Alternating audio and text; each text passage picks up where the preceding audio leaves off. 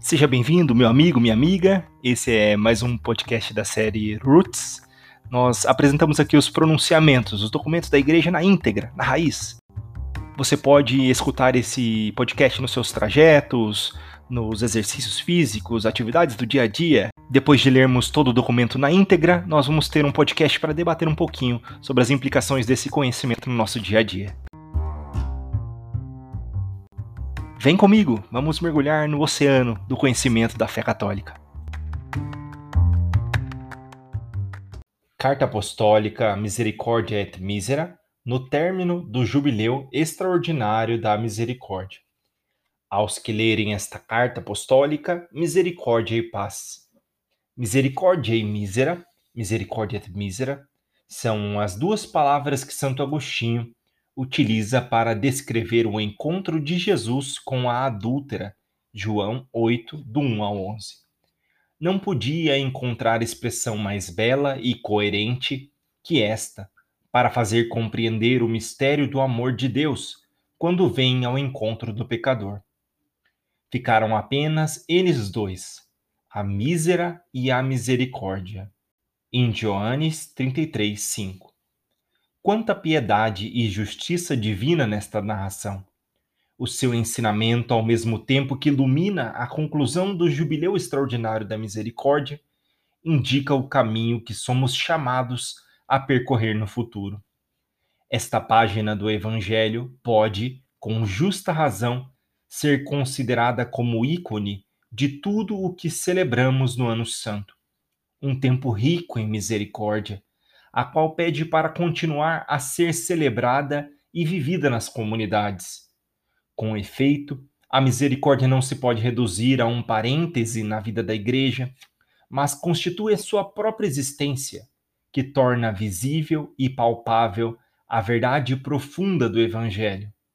Tudo se revela na misericórdia, tudo se resume no amor misericordioso do Pai.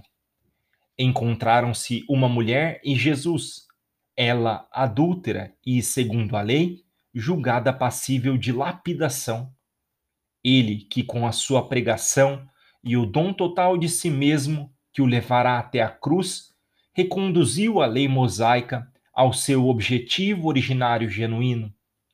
No centro, não temos a lei e a justiça legal, mas o amor de Deus, que sabe ler no coração de cada pessoa, incluindo o seu desejo mais oculto e que deve ter a primazia sobre tudo. Entretanto, nesta narração evangélica, não se encontram o pecado e o juízo de forma abstrata, mas uma pecadora e o Salvador. Jesus fixou nos olhos aquela mulher e leu no seu coração. Lá encontrou o desejo de ser compreendida, perdoada e libertada. A miséria do pecado foi revestida pela misericórdia do amor. Da parte de Jesus, nenhum juízo que não estivesse repassado de piedade e compaixão pela condição da pecadora, a quem pretendia julgá-la e condená-la à morte. Jesus responde com um longo silêncio, cujo intuito é deixar emergir a voz de Deus, tanto na consciência da mulher como na dos seus acusadores. Estes deixam cair as pedras das mãos e vão embora um a um. João 8:9. E depois daquele silêncio, Jesus diz: Mulher, onde estão eles? Ninguém te condenou? Eu também não te condeno. Vai, e de agora em diante não peques mais. 8, versículos 10 e 11. Desta forma, ajuda a olhar para o futuro com esperança, pronta a recomeçar a sua vida. A partir de agora, se quiser, poderá viver no amor. Efésios 5:2. Depois que se revestiu da misericórdia, embora permaneça na condição de fraqueza por causa do pecado, Tal condição é dominada pelo amor, que consente em olhar mais além e viver de maneira diferente. Aliás, Jesus ensinara-o claramente quando, em casa de um fariseu que o convidara para almoçar, se aproximou dele uma mulher conhecida por todos como pecadora. Lucas 7, do 36 ao 50. Esta ungira com perfume os pés de Jesus, banhara-os com as suas lágrimas e enxugara-os com seus cabelos. 7, do 37 ao 38. A reação escandalizada do fariseu, Jesus retorquiu: Os muitos pecados que ela cometeu estão perdoados, pois ela mostrou muito amor. Aquele, porém, a quem menos se perdoa, ama menos. 7,47 o perdão é o sinal mais visível do amor do Pai, que Jesus quis revelar em toda a sua vida.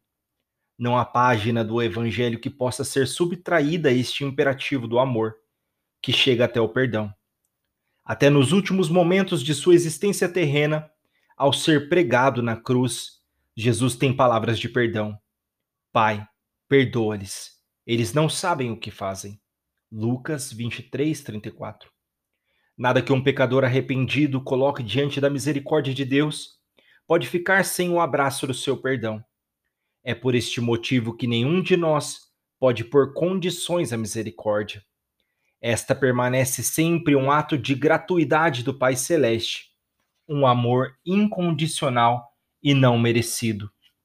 Por isso, não podemos correr o risco de nos opor a plena liberdade do amor com que Deus entra na vida de cada pessoa. A misericórdia é esta ação concreta do amor que, perdoando, transforma e muda a vida. É assim que se manifesta o seu mistério divino. Deus é misericordioso. Êxodo 34, 6. A sua misericórdia é eterna. Salmo 136, 135. De geração em geração, abraça cada pessoa que confia nele e transforma, dando-lhe a sua própria vida.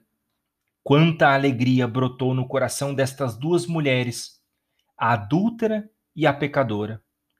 O perdão as fez sentirem-se finalmente livres e felizes como nunca antes. As lágrimas da vergonha e do sofrimento transformaram-se no sorriso de quem sabe que é amado. A misericórdia suscita alegria, porque o coração se abre à esperança de uma vida nova. A alegria do perdão é indescritível, mas transparece em nós sempre que a experimentamos. Em sua origem está o amor com que Deus vem ao nosso encontro, rompendo o círculo do egoísmo que nos envolve para fazer também de nós instrumentos de misericórdia. Como são significativas também para nós estas palavras antigas que guiavam os primeiros cristãos. Reveste-te de alegria, que é sempre agradável a Deus e por ele bem acolhida. Todo homem alegre trabalha bem, pensa bem e despreza a tristeza. Viverão em Deus todas as pessoas que afastam a tristeza e se revestem de toda alegria. O Pastor de Hermas, 42, do 1 ao 4. Experimentar a misericórdia dá alegria. Não deixemos que as aflições e preocupações roubem nossa alegria. Que ela permaneça bem enraizada no nosso coração e sempre nos faça olhar com serenidade a vida do dia a dia. Em uma cultura frequentemente dominada pela tecnologia, parecem multiplicar-se as formas de tristeza e solidão em que caem as pessoas, inclusive muitos jovens. Com efeito, o futuro parece estar refém da incerteza que não permite ter estabilidade. É assim que muitas vezes surgem sentimentos de melancolia, tristeza e tédio, que podem pouco a pouco levar ao desespero. A necessidade de testemunhas de esperança e de alegria verdadeira para expulsar as quimeras que prometem uma felicidade fácil com paraísos artificiais. O vazio profundo de tanta gente pode ser preenchido pela esperança que trazemos no coração e pela alegria que brota dela. Há tanta necessidade de reconhecer a alegria que se revela no coração tocado pela misericórdia. Por isso, Guardemos como um tesouro estas palavras do apóstolo. Alegrai-vos sempre no Senhor. Filipenses 4:4, 1 Tessalonicenses 5,16.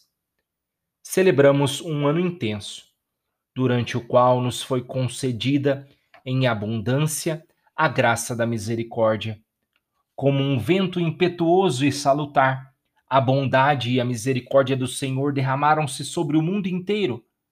E perante este olhar amoroso de Deus, que se fixou de maneira tão prolongada sobre cada um de nós, não podemos ficar indiferentes, porque muda a nossa vida. Antes de mais nada, sentimos necessidade de agradecer ao Senhor, dizendo-lhe: Senhor, foste bom com a tua terra, perdoaste a iniquidade de teu povo. Salmo 85, 2 e 3. Foi mesmo assim. Deus esmagou as nossas culpas e lançou ao fundo do mar os nossos pecados. Miqueias 7:19. Já não se lembra deles, lançou-os para trás de si.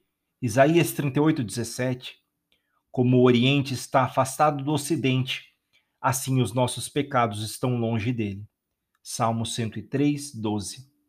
Neste ano santo, a igreja pôde colocar-se à escuta e experimentar com grande intensidade a presença e a proximidade do Pai, que por obra do Espírito Santo lhe tornou mais evidente o dom e o mandato de Jesus Cristo em relação ao perdão. Foi realmente uma nova visita do Senhor em nosso meio.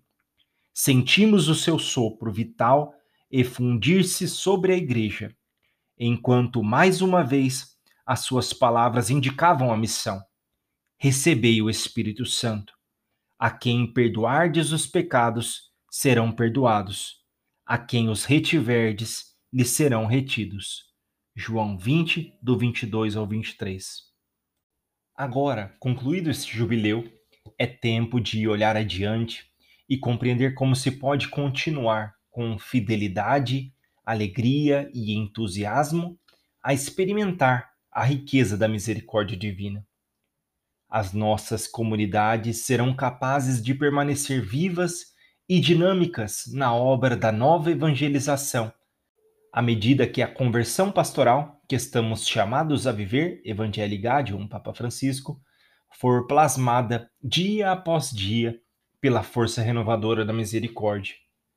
Não limitemos a sua ação, não entristeçamos o espírito que indica sempre novas sendas a percorrer para levar a todos o evangelho da salvação. Em primeiro lugar, somos chamados a celebrar a misericórdia. Quanta riqueza está presente na oração da igreja quando invoca a Deus como Pai misericordioso. Na liturgia, não só se evoca repetidamente a misericórdia, mas ela é realmente recebida e vivida. Desde o início até o fim da celebração eucarística, a misericórdia reaparece várias vezes no diálogo entre a Assembleia Orante e o coração do Pai, que rejubila quando pode derramar o seu amor misericordioso. Logo, na altura do pedido inicial de perdão, com a invocação Senhor, tem de piedade de nós, somos tranquilizados. Deus Todo-Poderoso, tenha compaixão de nós, perdoe os nossos pecados e nos conduz à vida eterna. É com esta confiança que a comunidade se reúne na presença do Senhor, especialmente no dia semanal que recorda a ressurreição. Muitas orações ditas coletas procuram recordar-nos o grande dom da misericórdia. No tempo da Quaresma, por exemplo, rezamos com estas palavras: Ó Deus, fonte de toda misericórdia e de toda bondade, Vós nos indicastes o jejum, a esmola e oração como remédio contra o pecado. Acolhei esta confissão da nossa fraqueza, para que, humilhados pela consciência de nossas faltas, sejamos confortados pela vossa misericórdia. Missal Romano, terceiro domingo da Quaresma. Mais adiante, somos introduzidos na oração eucarística pelo prefácio que proclama: Na vossa infinita misericórdia, de tal modo amastes o mundo que nos enviastes como redentor, vosso próprio Filho, em tudo semelhante a nós, exceto no pecado. Missal Romano, prefácio sétimo dos Domingos do Tempo Comum. Aliás, a própria oração quarta é um hino à misericórdia de Deus. Na vossa misericórdia, a todos socorrestes com bondade, para que, ao procurar-vos, vos pudessem encontrar. Missal Romano, Oração Eucarística 6. Tende piedade de todos nós, Senhor.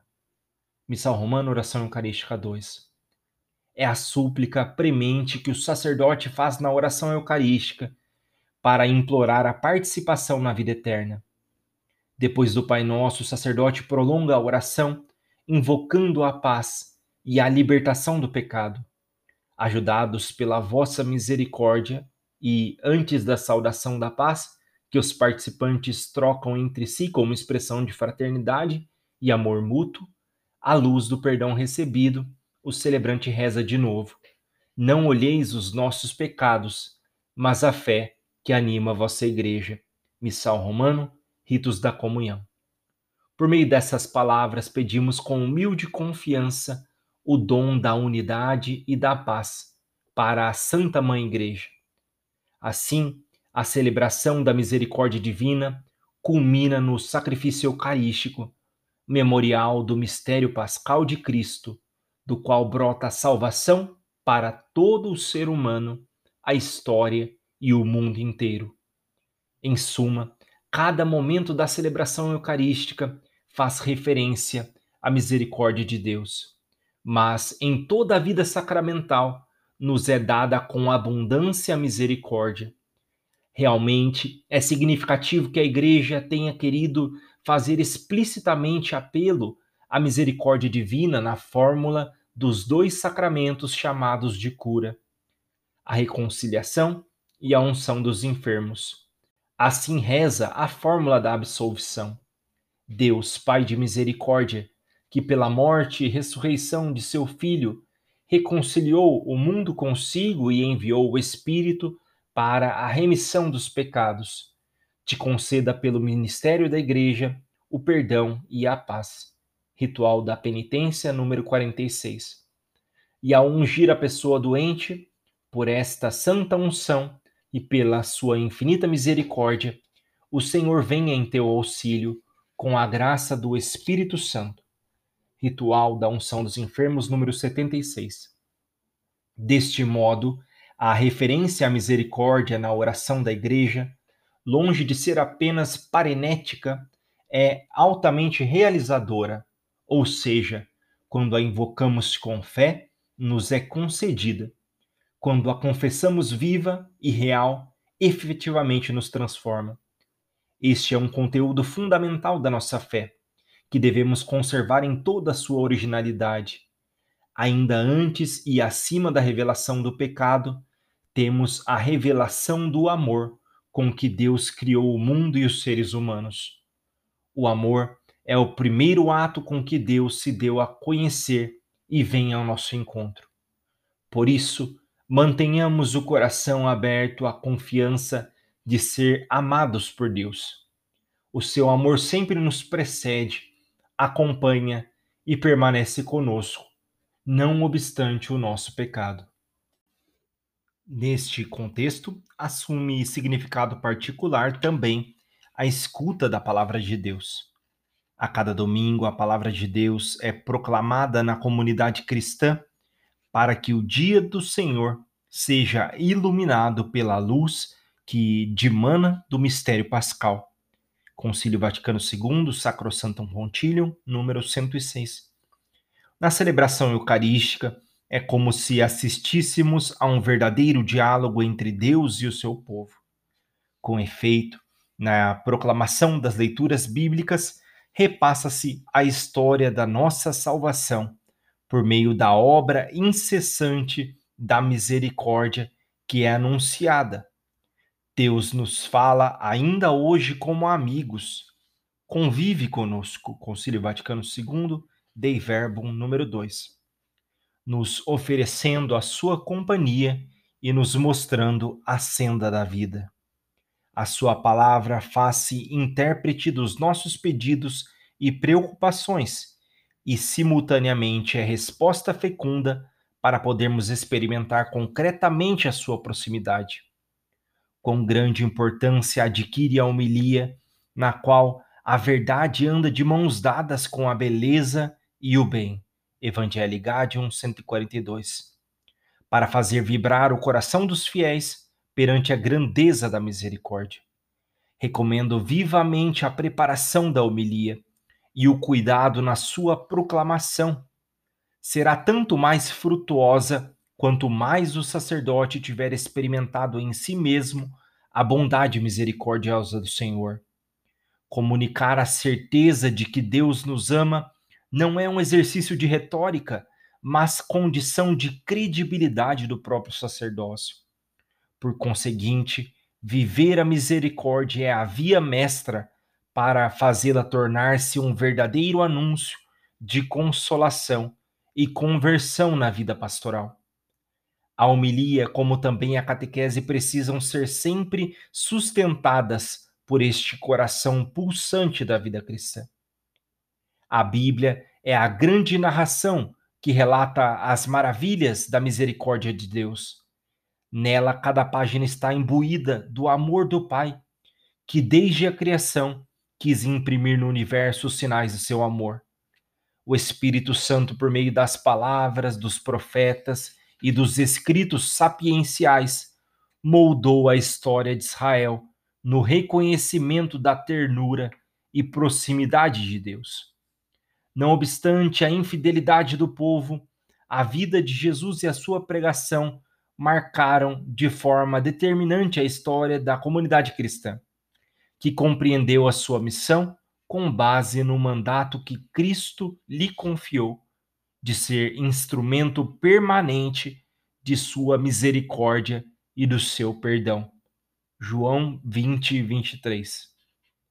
Mediante a Sagrada Escritura, mantida viva pela fé da Igreja, o Senhor continua a falar à sua esposa, indicando-lhe as sendas a percorrer, para que o Evangelho da salvação chegue a todos.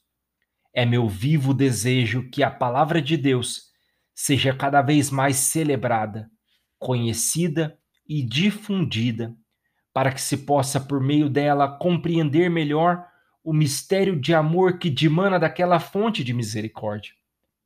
Claramente nos recorda o apóstolo, toda a Escritura é inspirada por Deus e é útil para ensinar, para argumentar, para corrigir, para educar conforme a justiça 2 Timóteo 3,16. Seria conveniente que cada comunidade pudesse, em um domingo do ano litúrgico, renovar o compromisso em prol da difusão do conhecimento e do aprofundamento da Sagrada Escritura. Um domingo dedicado inteiramente à Palavra de Deus, para compreender a riqueza inesgotável que provém do diálogo constante de Deus com o seu povo. Não há de faltar a criatividade para enriquecer o momento com iniciativas que estimulem os fiéis a serem instrumentos vivos de transmissão da palavra. Entre tais iniciativas está certamente uma difusão mais ampla da Lectio Divina, para que, mediante a leitura orante do texto sagrado, a vida espiritual encontre apoio e crescimento.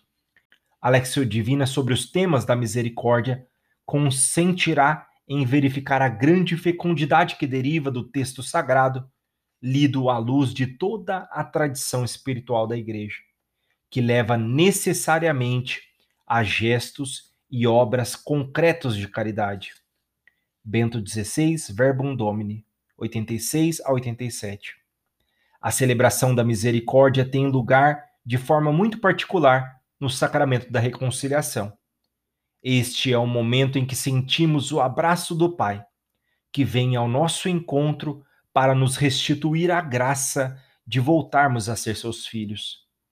Nós somos pecadores e carregamos conosco o peso da contradição entre o que queríamos fazer e aquilo que, ao contrário, acabamos concretamente por fazer. Romanos 7, do 14 ao 21. Mas a graça sempre nos precede e assume o rosto da misericórdia, que se torna eficaz na reconciliação e no perdão. Deus nos faz compreender o seu amor imenso, precisamente à vista da nossa realidade de pecadores. A graça é mais forte e supera qualquer possível resistência, porque o amor tudo vence. 1 Coríntios 13, 7. No sacramento do perdão, Deus mostra o caminho da conversão a Ele e convida a experimentar de novo a sua proximidade. É um perdão que pode ser obtido começando-se, antes de mais nada, a viver a caridade. Assim nos recorda o apóstolo Pedro quando escreve que o amor cobre uma multidão de pecados. 1 Pedro 4, 8. Só Deus perdoa os pecados, mas também nos pede que estejamos prontos a perdoar os outros, como Ele nos perdoa. Perdoa as nossas dívidas assim como nós perdoamos aos que nos devem. Mateus 6:12. Como é triste quando ficamos fechados em nós mesmos, incapazes de perdoar. Prevalecem o ressentimento, a ira, a vingança, tornando-se a vida infeliz e frustrando o jubiloso compromisso pela misericórdia.